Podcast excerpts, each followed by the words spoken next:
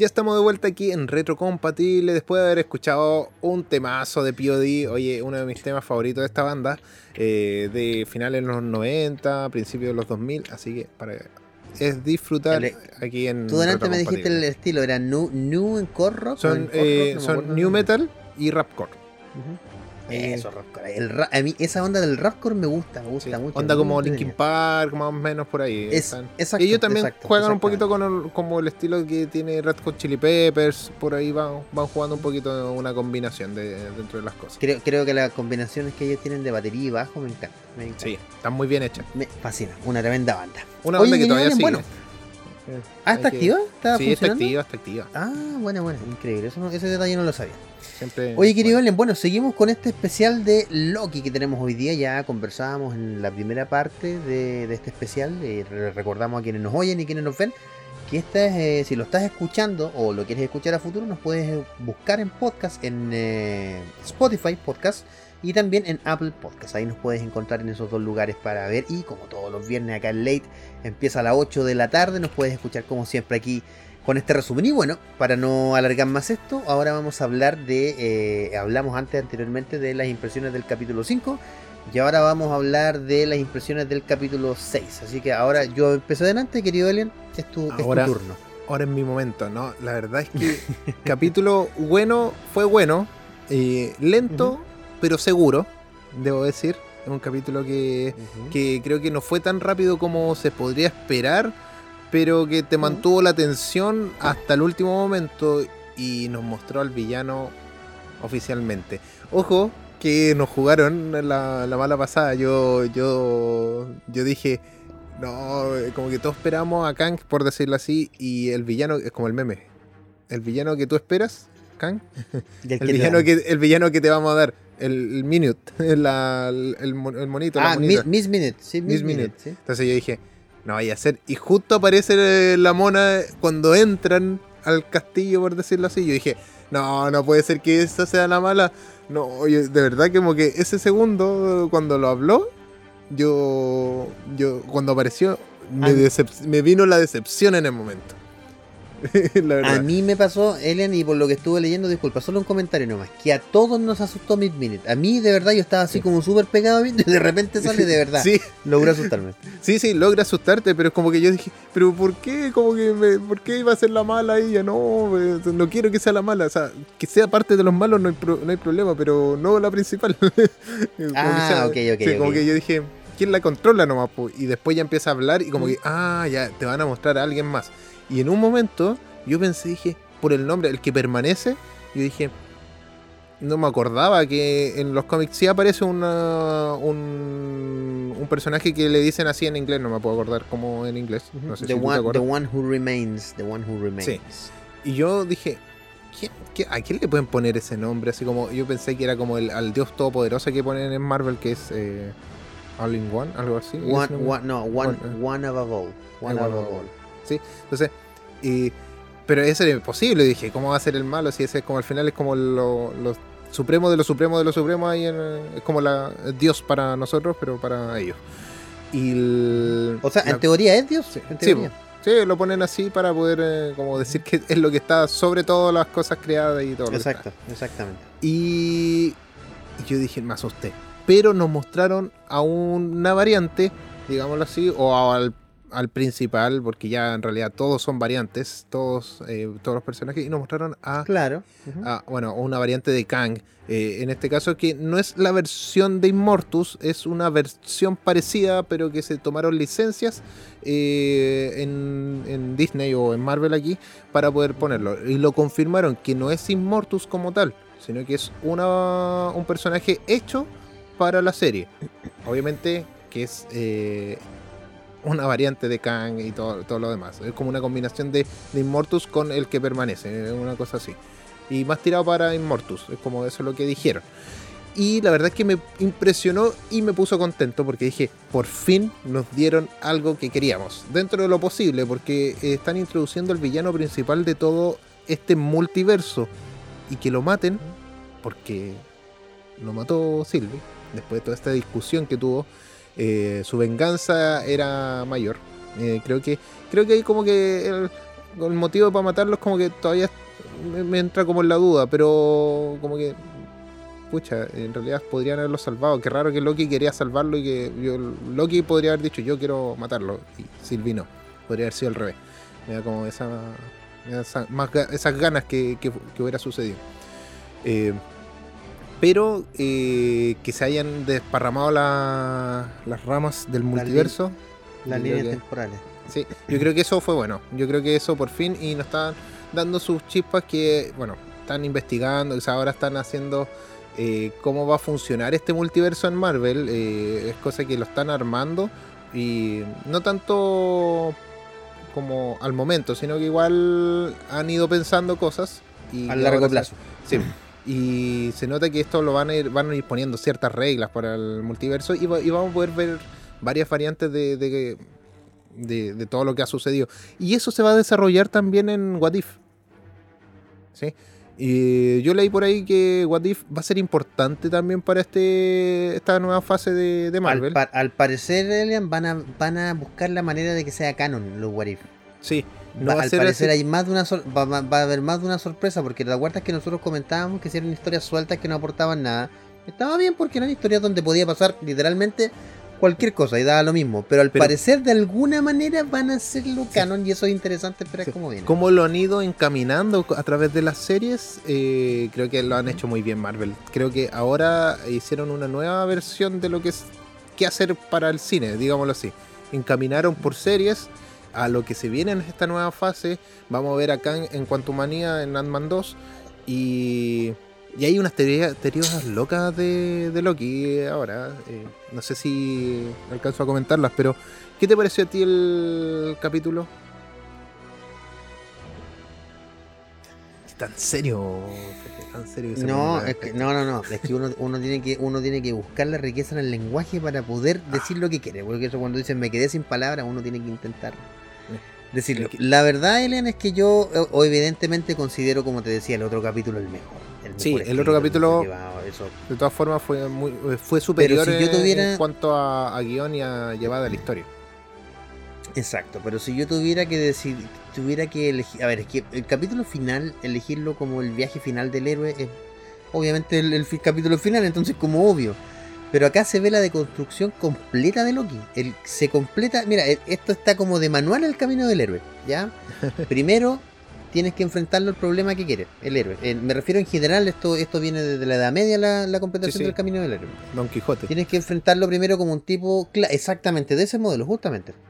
Eh, primero tienes que enfrentarlo, tienes que mostrarlo como un tipo entero. Primero se ve un Loki que es un villano, pero un Loki entero. O sea, yo soy un semidios, nadie me gana. Y de repente quiebran al héroe completamente y no, no es absolutamente nada frente a la línea de tiempo. No, él no es nadie, es una cosa. Luego asume su responsabilidad. Luego tiene a su princesa, a su doncella, como tú le quieras llamar. y finalmente. Hasta una rata era más que Loki, digámoslo así. La línea temporal de Marvel exacto, ayudó más. Exactamente, porque él está destinado, y de hecho se lo dicen, él está destinado a inspirar a otros. Pero no a inspirarlos de manera positiva. Él tiene que ser, por ejemplo, él tiene que ser quien mata, que finalmente lo reviven con Tahiti, en, el, en, el, programa Tahiti a Colson Em, y él es quien lo mata y él es el principal motivo para que los Vengadores se junten. Entonces, y eso se lo explican que en todas sus líneas temporales, él no es el héroe, él no es la persona buena, él no es nadie relevante, simplemente es la chispa que hace que los, buenos nazcan. Y es súper triste ser eso. Porque en un momento le empiezan a hablar de Asgard y, y se ve por su cara, o sea, me mandé senda embarrada, yo pude haber disfrutado todo, ¿cachai? Y por ser, no sé, copión o ser tonto, tener actitudes tontas, mando toda la porra y soy este tipo que no quiero ser. Entonces yo elijo ahora cuando finalmente el héroe se deconstruye. Ok, yo quiero enfrentar a los Time Masters. Los enfrenta no eran nada, eran solo una marioneta. Entonces yo quiero llegar al final del tiempo igual que Sylvie, en fin. Entonces Elian me encantó ver este final del camino del héroe, me encantó, pero es de manual, así es muy de manual y me encantó verlo. Eh, me encantó su relación con Sylvie, como ya lo dije, es una relación muy natural. Me parece que la, buena onda entre los dos se nota, se traspasa la pantalla. Eh, ¿Qué decir de los Loki al final? Me pareció que tuvieron que tener más desarrollo, pero no lo tuvieron. Y tal como tú decías, el episodio, cuando yo veo cuando comienza el episodio, vi los minutos, dije yo, 30 minutos que iban a hacer acá. No, dije yo, va, no va a ser un buen capítulo y no, fue un buen capítulo. Pero aquí está lo que yo quería decir, lo que estuve pensando todo este rato, Len. Yo creo que este capítulo es extremadamente más importante de lo que nosotros pensamos o de lo que nos queremos imaginar. Yo creo que este, este capítulo es literalmente el puntapié inicial. Que, esta guerra multiversal no solamente es como para que la serie de Loki, que ya está confirmada en la segunda temporada, se desarrolle. Yo creo que con esto, mira, es tan loco como vamos, con esto podrían canonizar eh, o descanonizar, o que son de otro universo, los Defenders, podrían descanonizar los agentes de Shield y que ellos como viajaron en el tiempo los agentes de Shield dejaron la embarrada, entonces traigamos a Colson, a Daisy, rescatemos a algún actor y estos son los nuevos Shield. Y, hacer una serie, o sea, podrían, literalmente ahora podrían hacer, lo que se les ocurra, ¿cacháis? Lo que se les ocurra. Entonces eso me gusta. El principio dejó más que claro que esas voces que se oyen. Oye, el eh, que inicio de, Se me olvidaba decir eso, que el inicio, la intro, que Qué hermosa. Creo que fue la mejor intro que hemos escuchado de Marvel. Pero, pero sí, pero ahí yo quiero decir un punto. No es tan. O sea, es hermosa, obvio, es linda. Pero yo creo que la pusieron. nada es como por casualidad. No, sí. Es. ¿Cachai? Ahí lo que quisieron es que en realidad podemos sacar a quien queramos de donde queramos. Exactamente. Es, eso, ¿cachai? Entonces me gustó. Y todo se confluye acá en el punto ciego, en el punto del, en, este punto del tiempo. Los Vengadores desataron una embarrada al, al tener esta variante de Loki cuando están en, en Endgame y viajan y dejar esta variante de Loki suelta. Entonces hay una embarrada que los Vengadores tienen que ver cómo la solucionan o no la solucionan y son ellos finalmente, si tú, si tú te pones a pensar a largo plazo, son ellos los que desatan el, la guerra multiversal de nuevo. Porque dejan a Loki suelto, ¿cachai? Entonces es bien interesante ver ese concepto. y para finalizar, me parece que el actor de Kang le tiene que haber dicho a un Kang absolutamente ridículo, lo más tonto que se pueda, lo más lejos de Kang, para que tú seas simplemente seas una variable eh, una variante, perdón, y una variable dentro de este mapa y luego actúes como el Khan que se debe, que es este conquistador, conquistador multiversal. Así que tal como tú decías, esta es una, esta una mezcla entre One of perdón, de... de el, sí, de One Who Reminds y de Mob, no, no de Mobius, ¿cómo se llama? Empieza con Immortus. Immortus, Immortus. Entonces me parece que está bien, pero es un, casi un chiste, ya es un chiste. Y yo creo, Elian, tengo la teoría de que él no murió porque lo mataran. No fue una decisión. Él ya sabía que iba a morir. Pero, pero, porque Kang, a ver, está bien que él sea este Kang, esta variante buena. Pero yo no me compro que sea tan bueno. No, yo creo que. como, creo que él quería poder. Quería conquistar, por dentro de todo. Exacto, ¿cachai? Pero tiene que haber habido alguna regla por la que él no podía morir o, o dentro de este mapa Loki o esta variante de Loki o Sylvie son mucho más importantes de, lo, de lo que nosotros creemos. Por eso te insisto que yo creo que el capítulo de Alien es más importante de lo que nosotros creemos. Así que, yo por mi parte creo que es un final súper digno. Yo creo que vamos a ver esto nuevamente, este nuevo como este trono que estaba, digamos así, o esta oficina, castillo, lo que queramos decir, con esta línea de tiempo alrededor y todo que se estaba desatando las ramas. Y bueno, hay teorías Disculpa, Elian, solo una pregunta al final, ¿qué te pareció? Porque el final es corto. No, así, el, muy, el final encuentro que eh, estuvo bueno la verdad es que me impresionó. Fue como que no lo, no lo pensábamos. cuando, cuando llega y, Loki. Vimos, y vimos a Kang, ¿cachai? Vimos a Kang, el conquistador, en una estatua, obviamente, pero ahí estaba Kang, ese obviamente era Kang, ¿cachai? Y eso me encantó. Oye, y vimos cómo entró y pensamos que habían vuelto todo bien y no. Loki entró a otro universo. y ahí está lo interesante si se supone que la TVA trabaja fuera del universo, ¿Cómo, lo... ¿Cómo Kang pudo cambiar eso? ¿Qué, qué cabeza? ¿Cómo? Es interesante. Aquí está la teoría, lo voy a tratar de resumir en menos de un minuto. Ya, la teoría está en que esto, como pasó en el 2012, y recuerda que Loki se desapareció en 2012, en todo este trayecto de los del 2012 hasta, bueno, hasta 2025, que es Endgame, sucedieron todas estas cosas que estaba viviendo Loki. Recordemos que en Ant-Man eh, cuando. No, en Infinity War, si no me equivoco, o, en Endgame, cuando viajan al pasado o algo, se achican al universo cuántico. Se ve como una ciudad dentro de todo, así como escondida. Eh, hay imágenes así como muy. Así, ah, muy sí, sí, y puede ser la TV ahí. Ojo, mm, eso es como lo que dicen, pues. ¿ya? Y puede estar eh, entrelazada en varios universos, puede ser. Y lo otro es que cómo sobrevivió. Lo, lo, podrían explorar. Claro, yo creo que en cuanto media lo, lo van a poder eh, explorar más. Y también cómo sobrevivió la mamá de, de, Janet. En el... Ah, ahí está. Ahí te dicen que a lo mejor dentro de todo ese lapsus, ¿dónde estaba? Hacen match. Sí. Y eso fue dentro de este, de este lapsus con Loki, donde estaba todo. Y todo lo que está viviendo. Y ella da unos comentarios cuando ella vuelve, a la mamá de Janet. Eh, que algo había pasado, que ya no son como, ya no son tan amables, una cosa así. Entonces, eh, todo esto es un ciclo. Todo lo que hemos visto de, desde Thanos, por decirlo así, es hay un ciclo que se está cumpliendo. Eh, ¿Por qué se está viendo que Immortus murió y se vuelve la guerra multiversal? Es porque es la misma guerra multiversal de siempre, no, no es otra. Hmm, eso valía un poco lo que yo eso valía un poco lo que yo te decía que en este caso vamos a ponerle el Immortus para ponerle algún nombre sí sí él sabía que esto iba a pasar él estaba muy tranquilo cómo no hizo nada así un ser casi omnipotente del tiempo ¿cachai? Y, y, en un momento cuando él dice uy yo ya no sé lo que va a pasar de aquí en adelante ¿a pito de qué? ¿por qué dice eso de la nada? Como para, que, para que lo pudieran atrapar por eso, como de... por eso, viste, yo por eso te dije, y cuando terminé de ver te dije, a mí me dejó este final con más dudas que respuestas, pero me gustó. Y me gustó mucho lo que dijiste también, porque en cuanto a Mania podrían hacer ahí el, el Y ahí podremos ver a lo mejor a Kang, pero a lo mejor no vamos a ver como villano así como tal. A lo mejor vamos va a ser otro villano, pero que Kang va a aparecer en ahí.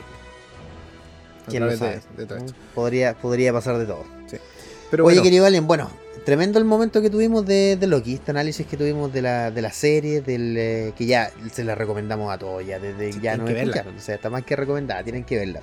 ¿Qué te parece, querido Belén, si nos vamos con otro tema, con este especial que tenemos de esta banda mensual? En este caso tenemos a los Guns N' Roses y te pusiste un tema, Ellen, te elegiste un tema, pero de aquellos. Eh, este es un tema corto, pero bueno, corto, corto, corto, pero intenso. Y esto es Garden of Eden de Guns N' Roses y lo escuchas acá en retrocompatible porque acá, como siempre, somos cultura pop.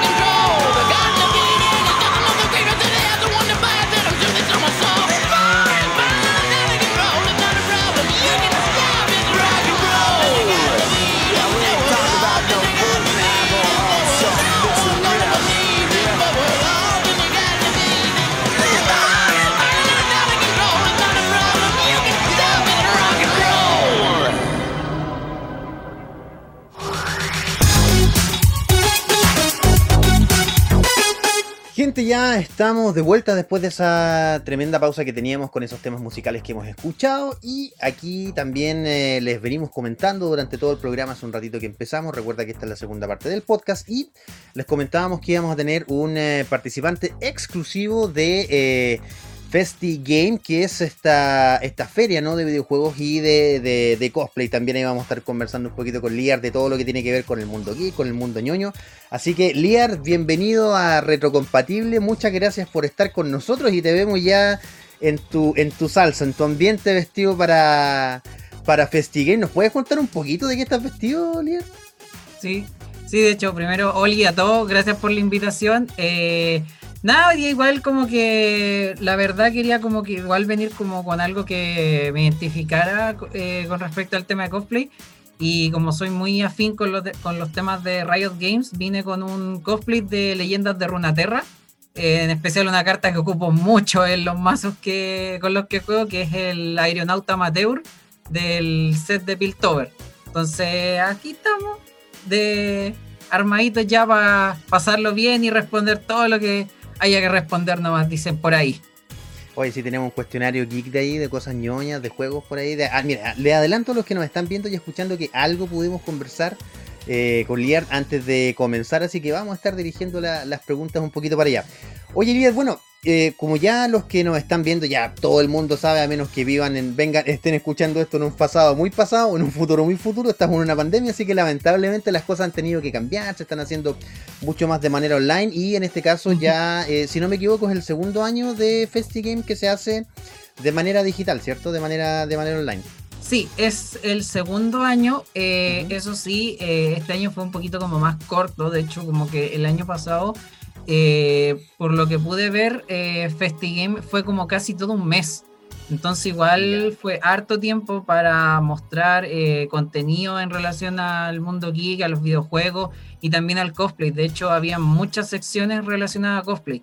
Este año igual se, se amplió eso y también se han hecho varias cositas con, en relación a cosplay pero con tiempos más acotados porque igual eh, en ese sentido un mes igual era bastante por decirlo así y también era un poco más agotador. Sí, porque uno, uno piensa, mira, yo, yo vengo del mundo de los videojuegos, del cómic, estoy harto metido en eso, pero del cosplay solo como que lo admiro por fuera. Y la verdad es que me he puesto a leer ahora, porque en cuarentena, como hemos estado casi dos años y mucho tiempo a investigar y leer, y resulta que hay muchos detalles que yo me había perdido de lo, de todo lo que tiene que ver con el mundo del cosplay. Por ejemplo, yo pensé que era lo típico, ya un poco de edición, un, ya te manda a hacer la ropa, eso lo había visto y todo. Pero resulta que hay un mundo distinto. ¿Por qué? Porque la inversión de lucas es harta. No siempre esas lucas vuelven a ti. Eh, es más porque te gusta esto, es más porque te amas. En tu caso, ¿Cómo nos gustaría a nosotros eh, saber cómo llegaste al mundo del cosplay? ¿A través de qué? ¿A través del fanatismo? ¿O dijiste ya, quiero vivir en un momento de esto? ¿O partiste del fanatismo y después dijiste ya, si no me dan importa, me dedico a esto? Cuéntanos en tu experiencia cómo ha sido un poco el, mundo del, cosplay para ti. Uf, muchos años la verdad ya, pues yo en esto, a ver, a ver, eh, así como partir, partir yo desde mi experiencia, yo creo que yo partí, eh, ni siquiera como en cosplay metido sí así, sino que yo partí haciendo lo que eran los props, o sea, haciendo réplicas de, armas. De hecho, me acuerdo que el primer prop que hice fue eh, el pincel mágico de Bowser Jr. del Super Mario Sunshine. Y lo armé con un palo de escoba y con el engrudo especial de Art Attack. Que a, todo esto. con una de crispo. útil, barato, pero útil. Se veía bonito.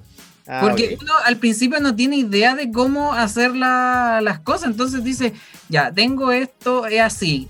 ¿Cómo lo puedo armar? Y en ese tiempo me acuerdo que uno era chico, yo tenía como 10, eh, 12 años más o menos.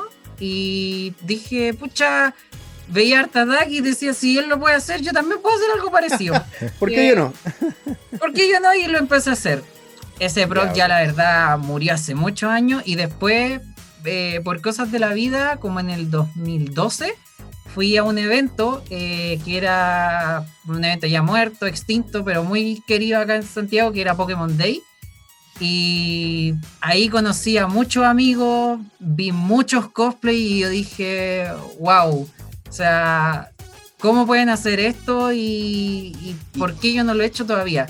Y que la comunidad y que la comunidad de Pokémon, disculpa, es súper grande, es súper, súper, súper grande, súper grande. yo tengo un amigo que está metido ahí en los torneos y todo, y sí, es súper bastante. De hecho, yo fui a ese evento porque yo jugaba en ese tiempo cartas y ah, eh, como que iba a eso y después me iba, eh, me, me, sacaron en el primer round y después me fui a dar vueltas por el evento. Y como que ahí una chiquilla me, me agarró y me dijo, oye, quería, hacer, eh, sacarte fotos con los cosplay. Y yo como, ya, bueno. Y de ahí nos pusimos a hablar, me agregaron un grupo de Facebook y ya como en el 2013 saqué mi primer cosplay, que fue de un líder de gimnasio de Pokémon. Después de eso ya dije, pucha, ahí me empezó, ahí de hecho yo no tenía nada de idea de costura, nada, nada. De hecho mi mamá, con mi mamá agarrábamos ropa eh, usada de la feria y mi mamá la arreglaba y armaba los trajes. Y después de eso como que ya fuimos dándole, dándole, dándole. Y eh, después saqué el segundo cosplay que fue de Luigi's Mansion. Me hice la aspiradora con una mochila de, de colegio no me acuerdo el nombre, pero yo me lo sabía. Sí, sí, me acuerdo. La, la Succionatex 3000. Succionatex 3000, sí, sí, exactamente, sí, sí. Y la cuestión es que me la armé con una mochila de colegio, unos ruedas de carritos de feria, así súper ingenioso. Sin mentir, era como que. Ahí dije, ya, esto sirve, vamos. Y después, como que ya en el 2015, eh, conocí más gente, eh, conocí a mi pareja y ahí como que ya eh, nos metimos con full a lo que era como más que nada cosplay. Al principio no había ni siquiera una idea de como de vivir de esto, era como pasarlo bien todo. Y de a poquito, de a poquito, de a poquito se fue dando todo. Ahora igual, eh, en cierto sentido, claro, uno eh, puede sacar un ingreso de esto, pero es súper difícil. No, me imagino, por lo que tú nos contabas, son casi 10, 11 años más o menos tratando de, ingresar a este mundo y recién me imagino que ahora... Es claro, así como entrando, yo creo que fue como en el 2012, pero así ya como a full dentro de esto, yo diría que de 2015 hasta ahora. Oye, interesante. Y después de todo este tiempo que has estado haciendo cosplay y aprendiendo también de este mundo, ¿Cómo llegaste a FestiGame? ¿Cómo pudiste entrar eh, desde el principio acá? Uf, fue, de hecho, yo la primera Festi que se hizo en Estación Mapocho, me acuerdo que era un evento súper chiquitito y yo fui porque quería conocer a la voz de Mario. Y estuve... Ah, Charles Martinet. Sí, y estuve seis horas en la fila. Sin mentir. Caleta. Y no me pude conseguir el autógrafo. Oh, mentira. Oh. Tanto por nada decís tú. Eh. No, iba todo emocionado, todo. Y eh, me acuerdo que incluso eh, lo que sí fue bueno que ahí también me pude acercar un poco más al cosplay. Porque acompañé a un amigo que iba con cosplay de Donkey Kong. Y ahí como que él también me dio un consejo y me dijo, si yo pude hacer esto, tú también podís. Así que ahí, y después me acuerdo que ya en el 2015 me atreví a participar, pero no solo, con un grupo de amigos que fuimos de, en team, que simplemente eran, éramos 25 personas en el team de Fire Emblem Awakening. Ya, el, de, el de 3DS. Sí, era como que en ese tiempo estábamos full con Fire Emblem, nos gustó mucho y dijimos, hagamos un team grande. Y éramos 25 en total. Nos subimos al escenario de la. Haciendo, todo haciendo todos los personajes. Haciendo el cosplay de todos. Éramos casi todos. Casi todos. Ya, ok, ok, ok. Oh, wow. Pero habían algunos repetidos, pero éramos casi todos. Lo más gracioso fue el cosplay diario, que esto nunca se me va a olvidar porque nos hicieron subir a todos juntos y nos dijeron, ¿y usted de qué viene? Tal personaje, Fire Emblem. Y usted, Fire Emblem, Fire Emblem. Y después como que le ponen al público y dicen, ¿y de qué viene él? De Fire, Emblem. Oye, qué interesante y es súper interesante lo que, no, lo que nos mencionas porque de pasar del fanatismo, ¿no? De esto de que fuiste a un evento, eh, y de repente te encontraste casi con, casualidad con el cosplay, eh, finalmente pasa a ser hoy día uno de los jueces que va a deliberar ¿no? en, estos concursos de, cosplay que tiene FestiGame. Dime, ¿qué se siente ser parte ahora como del, tribunal, de, este, de estos como supervisores de los cosplay? ¿Cómo, cómo sientes que ha, pasado esa evolución? te pregunto porque a lo mejor me dices, ¿sabes que todavía no lo puedo creer? ¿O es algo que tú ya más o menos venías planeando hace un tiempo? Cuéntanos cómo, cómo sientes esto de ser parte del jurado de FestiGame. Es que la verdad sí, mira, te mentiría si me dijera que no, eh, que no me lo esperaba, obviamente. Pero en cierto punto hay veces que uno como cosplayer sigue pensando, recuerda lo que vivió. Eh, yo soy bien creyente de que uno no tiene que olvidar de dónde partió y con la gente que partió. Eh, y hay veces que igual me siento como soy todavía como el chiquillo que estaba ahí viendo a los cosplayers como, como dioses y hasta el día de hoy yo no me creo, pucha, eh, todas las cosas que he logrado, la gente súper buena onda que he conocido, los lugares que he visto gracias al cosplay. En verdad, pucha, estoy demasiado emocionado y me faltarían las palabras para contar que lo que se siente ser jurado. No es la primera vez, pero jamás me esperé ser jurado de un evento como, como FestiGame. Porque fue como el evento que me vio en sí eh, nacer como cosplayer. ¿Y cómo te realizan esta invitación? Porque nos comentabas tú también eh, detrás de cámara que, bueno, también lo comentaste acá un poco con nosotros, que eh, ya habías eh, colaborado con Riot Game, que para los que no sepan, Riot Game es la empresa em, dueña, por decirlo de alguna manera, que al final terminan siendo también los productores, terminan siendo también los creadores del concepto de LOL, ¿cierto? De este juego ya de League of Legends, que es popularísimo. Eh, pero ¿en qué momento te contactan? Eh, ¿Te contactan a través de redes sociales? ¿Tú los contactas a ellos? ¿Cómo, cómo se da esta, esta unión, digamos, oficial entre Riot Game y después con FestiGame? ¿O son dos cosas aparte? No, no tienen mucho que ver. Eh, son dos cosas totalmente aparte, porque, claro, colaboran juntos, pero de Riot, yo me he ido relacionando con Riot desde el 2016. Me acuerdo que participé por primera vez en un concurso de eh, eh, como en una clausura de Copa Latinoamericana mandando una foto súper random de un cosplay que tenía. Después vi que hacían más concursos de fotos chiquititos, me fui metiendo, después me metí otra vez. Y ahí como que mientras daba ese proceso también, eh, fuimos conociendo a mucha gente. De hecho, ahí yo me acuerdo que también fue, no fue la primera vez, pero sí conocí el nombre de Natosa, es otra jurado que va a estar conmigo en Festi, a la que le mando muchos, muchos amores porque es un amor de persona. Y obviamente también a la Yukito, que es la otra jurado. Eh, de hecho, yo a la Natosa la admiraba porque la vi la primera vez en un Pokémon Day también. La vi con sus trajes y también en un en una FI cosplay y vi su trabajo y yo dije, wow. Ojalá algún día llegar a ser como ella. Eh, es increíble el, los detalles, todo es como si básicamente lo hubieran sacado de un estudio de cine. Así tal cual. Y después de eso, como que con el tiempo, con harto esfuerzo, con hartas veces de poderla literalmente, volver a pararse y seguir armando cosas, en un momento me dice, eh, me da la oportunidad de hacer una comisión para Rayo y después otra y así otra. Y hasta el día de hoy de repente igual me, eh, me hablan o yo digo, ¿saben qué? Quiero hacer esta comisión porque me gusta este personaje y ahí empezamos. Buenísimo. Oye, ¿y cuántos personajes has hecho? ¿Cuántos cosplays has, logrado hacer? ¿Desde que partiste hasta ahora más o menos? En total, a ver, uno, dos, tres, cuatro. Yo creo que son como más de 30, por dar un número. Pero nunca he tenido como un... Un, conteo oficial. conteo. ¿Y tu favorito cuál ha sido más o menos? Por lo menos tres favoritos, sí, más o menos. Tres favoritos. Pero ¿por qué me haces esta pregunta? Pero ya. Eh, tres favoritos yo diría que los que más me han traído buenos momentos serían eh, Es Real de Arcadia. Eh, ¿Qué más? Eh, Clet y la mi cosplay de Lux Emperatriz Lunar. Son todos de LOL, ¿cierto? ¿O no? Sí, son todos de, de LOL. Ah, ya. Oye, es que yo te preguntaba, porque delante cuando conversábamos, te comentaba yo que, y por lo que tú también nos comentabas, que tú partiste con los juegos como tipo Mario o de 3DS y todo.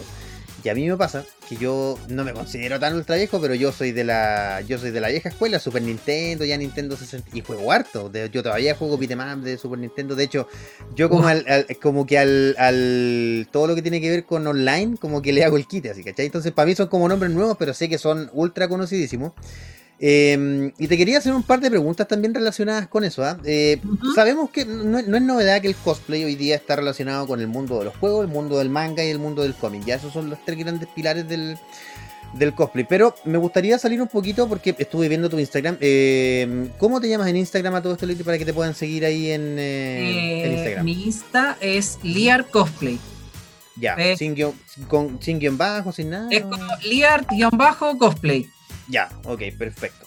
Ahí para que te puedan seguir quienes nos están viendo, porque yo, y seguramente van a, vamos a estar mostrando algunas imágenes por acá, porque yo vi eh, en particular uno que a mí me mata me mata todo el, amor por los juegos, ¿cachai? Y si bien yo no juego tantas generaciones actuales, hay un juego que yo vengo jugando, no sé, del 95 que es Zelda, ¿cachai? Entonces yo te vi con ese cosplay ah. de, de Wind Waker, si no me equivoco, del link de Wind, Waker, claro.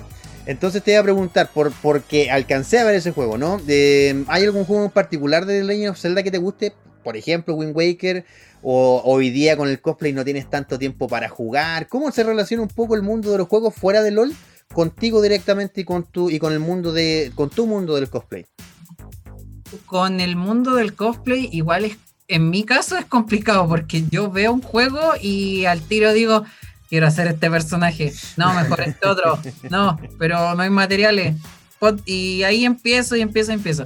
Pero con los juegos en particular, últimamente como que me ha pasado que, claro, no he podido jugar mucho por temas de trabajo, eh, tanto laboral como cosplay, pero igual de repente uno se, se pone a hacer sus eh, cosas y dice, tengo ganas de jugar y agarro la agarro cualquiera de las consolas que tengo. De hecho, actualmente. Eso, por ejemplo, ¿qué consolas tienen? Nos gustaría saber. Eh, pucha, por cosas de la vida tuve que vender eh, una, que fue una GameCube, que esa fue la que más me dolió, porque era... La moradita. Era, no, de hecho la mía era, negra, pero ah, era ya, Ya, sí. Y la tuve que vender por temas de, de ¿cómo se llama? De plata, y igual, pucha, era como la opción. Pero igual me quedé con los juegos y los juegos en la Wii, así que da lo mismo. igual se vale. Igual se puede. en verdad, jugar así como que me gusta mucho jugar juegos que tengan como ese feeling de, nostalgia. Por ejemplo, ahora lo último que estaba jugando y que, me, que borré la partida para reiniciarlo de nuevo fue el Donkey Kong Country, el, el, 1. Y ah, el, me puse a jugar el Tropical Freeze. Ya, ok, ok, ok. Y qué más, eh, así juego muy poco conocido, eh, llegué al punto de tener los barriles originales del Donkey Konga. que ahora están súper están súper bien cotizados esos, están carísimos, carísimos, carísimos. De hecho que hay un adaptador con el que se puede jugar para Switch y yo quedé así como... Así, yo lo juego en la Wii, pero es como que por una cosa de la vida fue una feria friki con mi, con mi papá hace muchos años y vimos que estaban ahí. Yo le dije, oye, déjame preguntar a cuánto están. Y me dijo, ¿cuánto los tení? Dos lucas. pero viene mentira. Con viene con caja y con manual y yo como, dos lucas, toma. toma, toma, toma, toma, Oye, sí, un artículo súper cotizado hoy en día, súper, súper cotizado. Oye, pero qué buena que te guste esta onda del cosplay, o sea, del cosplay, perdón, de los juegos antiguos, más retro, más... Qué bacán.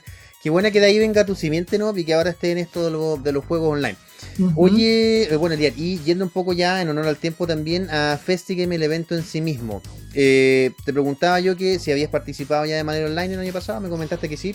Cuéntame un poquito la experiencia de haber participado de FestiGame, pero ya cuando, cuando estabas ahí. Eh, el escenario. exacto, exacto. Tú sentías que la gente, porque nos has hablado harto de esto de las comunidades, ¿no? Yo, yo también, como vengo de ese mundo, eh, no del mundo del cosplay, pero del juego, entiendo que las comunidades son súper importantes. ¿Crees tú que eh, estos eventos digitales comparados con los eventos presenciales permiten que una mayor cantidad de gente participe, participan menos o participan, se ordenan más en comunidades? ¿Qué, es lo que opinas tú? ¿Cuál es tu opinión al respecto de, de la diferencia de los eventos y las comunidades? Es que la verdad, eh, bueno, la pandemia nos ha pegado súper duro a todos. Eh, tanto en, muchos puntos, de hecho, en tema cosplay, por lo menos yo estuve, creo que casi un año sin sacar nada. lo único que saqué fue una comisión para Riot, que de hecho me las ingenié para hacer, tira otros trajes y sacar las telas y cosas así para armarlo. Y igual el hecho de, hacer eventos online como Festi se agradece mucho, porque eh, hay muchas eh, personas en relación a cosplay, a comunidades, a grupos de amigos que estaban como en la nada y yo los veía, por ejemplo, en mi grupo de amigos y decía, pucha, no podemos hacer nada, no podemos juntarnos, no podemos hacer, eh, organizar algo. Entonces de repente se arma la Festi yo participo, me inscribo y digo, eh, noto que independientemente de sea eh, físico o online, el apoyo del público y de las comunidades siempre va a estar y uno lo siente. Eh, claro, quizá uno diga, pucha, no te están viendo mucho por este lado, por este otro, pero la gente igual lo va a ver y en algún punto igual uno siente, dice, está viendo mucha, mucha gente, más de la que incluso puede haber en un evento físico. Y eso igual te, motiva porque uno siente el cariño, siente que te están tirando ánimo, obviamente siente también los nervios que son subirse a un escenario a pesar de que sea desde tu casa. Pero... Y, que en el fondo también me imagino yo que es la recompensa, ¿cierto? Para ti personal, fuera, fuera de que en este evento nuevo de FestiGame también hay un pozo para repartir dentro de los cosplayers, pero también entiendo yo que es parte de la recompensa personal. Oye, Lier, bueno, lamentablemente nos vimos acogotados de tiempo. Tú sabes que en este tipo de cosas, lamentablemente siempre, y nos pasa con Elian, que siempre nos quedan cosas por hablar, siempre con los entrevistados quedamos así como a medias. Oye, Elian, pero te damos muchas gracias por estar con nosotros. Dejamos a todos invitados a que puedan eh, eh, seguir ya esta FestiGame que. Eh, que ya comenzó, eh, ya van a estar estos tres días hasta el domingo. Tú nos mencionabas que el día domingo es la final de, de los cosplays, ¿cierto? Ahí se, va a repartir, a anunciar el final. Es el día eh, domingo, el día viernes vamos a tener un a anunciar los eh, finalistas y el domingo ya estaríamos anunciando a los ganadores y haciendo sus típicas preguntas, su conversación y todo, pero igual no sé si me dejan dar un mensajito que si yo siempre lo doy porque adelante, adelante. Eh, es algo que yo encuentro súper importante. Eh, siempre yo quiero dejar claro que independientemente que se inscriban a un concurso, no vayan con la mentalidad de voy a ganar, porque eso al final les va a perjudicar. Siempre participen por pasarlo bien y por aprender de lo que están haciendo. Yo siempre digo eso y fue un consejo que a mí me sirvió, pero mucho, mucho, mucho de una persona que adoro. Y eso, siempre, pásenlo bien. Y como me decía un amigo por ahí, eh, pásenlo bien. Y si se portan mal, pásenlo bien. siempre hay partir del fanatismo, ¿no? Excelente, Elian. Muchas gracias por estar con nosotros, gracias porque te podemos tener acá en exclusiva para promocionar ahí en la festival. No, y mira, vamos a ver si en algún momento del año también, porque nos interesa mucho este tema, podemos tener a lo mejor algún tiempo más extendido para hablar, para compartir tu experiencia. Sabemos que muchos los que nos ven y nos escuchan también siempre están atentos a este tipo de actividades, así que los combinamos a participar y nosotros ya nos vamos a una pausa musical, así que quédate acá en AE Radio porque estás en retrocompatible y nosotros somos Cultura Pop.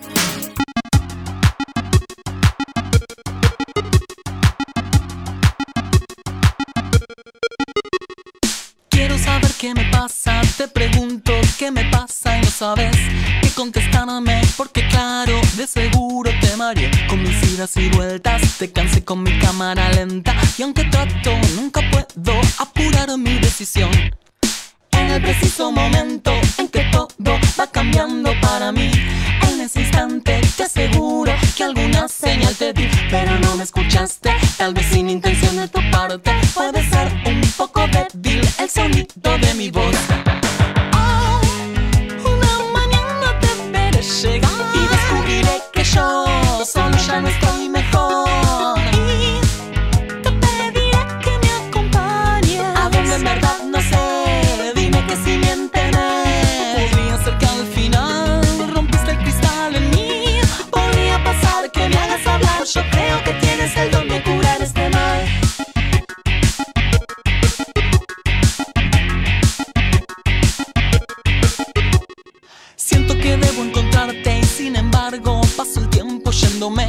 Hacia mí mismo, a mi centro que jamás más encontraré. Yo quisiera tenerte y tratarte de modo decente, pero ves que ya no puedo despegar de mi papel. Deberé tranquilizarme y jugar al juego que me propones. Bajo la guardia te recibo y me abrigo de tu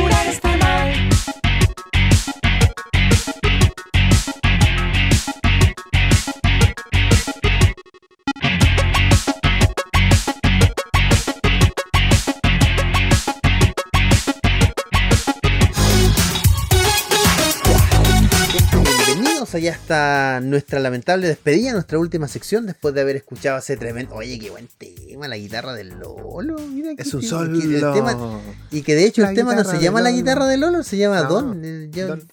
Mira, yo Pero me acuerdo todo- que este tema lo tengo. Yo, yo lo escuché, mira, es que tengo una anécdota. Es cortita nada. Estábamos en la casa de un amigo el 2000. No sé, no, no me quiero ni acordar, eran tiempos del liceo. O de colegio. Bueno, en fin, en fin, no, no tengo claro dónde, pero estábamos de repente viendo el MTV. Cuando MTV tenía programación de verdad, de música. O sea, ya estamos hablando Y harto da- atrás. Y harto atrás. Es que daban South Park, daban unos programas, daban Jackass, en fin, muy bueno. Y de repente dicen, y tenemos el nuevo tema pop de la semana. Y es como, ah, pop, que fome. Y de verdad es- lo encontramos tan. No, no quiero decir malo, porque no era malo, pero era como algo tan surreal el video con la canción. entretenido. No tenía sentido. ¿Y de dónde sacaba? ¿Por qué Lolo tenía una guitarra? ¿De dónde? Sí, y quedamos así. Y después este tema pegó ese verano, no me acuerdo cuándo pegó, pero fue así súper famoso. Y sí, un tremendo tema. Tremendo, muy buen tremendo, tema. tremendo tema. Y, bueno, Sí, y- oye, la y esta banda es una banda que también. sido, ha sido bien polémica Miranda Sí, con, tenido- Lolo. polémica. Eh, Ya, ya no es la guitarra de Lolo. ya no la cantan con él. Exactamente. Pero bueno, exacto. Eh, es el solo de Lolo. Y, Exacto. Oye, Ellen, y veníamos saliendo a la entrevista. Sí, Liard se basó. Venía vestido para la ocasión, así que de verdad, muchas Para, gracias para a, estar con nosotros, sí. a FestiGame que, que estuvo aquí eh, promocionando un poquito su el evento que fue ya la semana pasada y la verdad es que por lo que hemos visto estuvo bueno, estuvo bueno, bueno. Ahí, entretenido, online, todo. Yo, que- yo pude ver la, yo pude, ojo, pude ver la premiación, Elian, de, los de los terceros y cuartos lugares, no alcancé a ver el primero. ah, mira, Pero también interesante porque habían, habían unos cosplays de. Que habían varios que yo cacho. Como yo soy más viejito, yo soy de consola, habían unos online que era así, ah, de LOL, ah, ok, Warcraft, ah, ok, ya. Ok. ok. Súper Oye, bien. querido Elian, tú nos tenías que contar algo de- antes de que nos vayamos con respecto a pedidos ya, parece. Sí, mira, ya que nos está dando mucha hambre después de este programa, ya terminando el programa, Pedidos Ya nos tiene más promociones que puedan encontrar en su aplicación. Ya, ojo que eh, puedes armar tu pasta box con salsa premium con 20% de descuento en Pasta Box Concepción. También pueden encontrar un Pulled Pork Chucrut con 25% de descuento en El Berlines. Y también un Pulled Pork Blaukraut con 25% de descuento en el Berlines. Para que lo puedan disfrutar ahí pues, a través de la aplicación de pedidos ya, porque es el lugar donde pueden encontrar la mejor comida y la mejor Oye, promoción. Y- exactamente, no hay. Y prueben los dos últimos porque no son. Podría pensar uno que el Berlines es un lugar dulce, por los berlines, No, y no sí. es un lugar que es alemán. es- Esos son sándwiches alemanes. Son bien entretenidos, son bien ricos, bien variados. Yo he podido estar, bueno, cuando se podía estar físicamente, ¿no? Allá en Concepción, así que ocúpenlos porque realmente valen la pena. Aprovechen. Ocupen ahí aprovechen. parte de pedido ya, pero eso mismo, aprovechemos antes de que nos salgamos, antes de que nos abramos el mundo, pero cuidándonos siempre. Es importante que. Podamos disfrutar estos meses en la casa. Oye, querido Ellen, y bueno, lamentablemente, como lo mencionaba hace un ratito, está en nuestra sección final. Ya tenemos que ir terminando. Nos quedaron en carpeta como 12.000 temas, como todas las semanas. Siempre. De hecho, tuve que resumir los capítulos de Loki rapidito. Sí, exacto, exacto, exactamente. Y eso que le dimos dos secciones. como nunca, como nunca. Así que, así que imagínate el especial que se venga de Marvel, de DC. Tenemos que hablarnos quedó Black Widow, que vamos a hablar la próxima semana. Y vamos a hacer un análisis de cómo podría afectar esto el futuro. De el final también de, Black Widow eh, ya es otra cosa. Ojo, ojo que yo creo que vamos a poder hablar con un poquito más de spoiler porque es una película que, que estuvo ya en streaming y también en el cine. O sea, todavía la pueden ver en el cine. Eh, eh, yo ya no tengo ganas de verla en el cine porque la vimos a través de streaming, así que nada más que decir. De verdad, yo me voy a despedir primero y después te dejo a ti, querido Fefe. La verdad es que muchas gracias a toda la gente bella, gente hermosa que estuvo escuchándonos y viéndonos hoy día.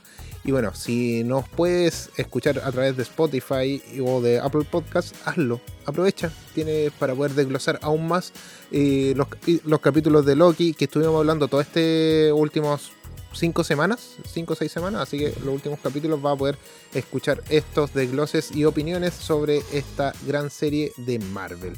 Yo me despido, me pueden encontrar en las redes sociales como Alien Rock y bueno, eso. Adiós.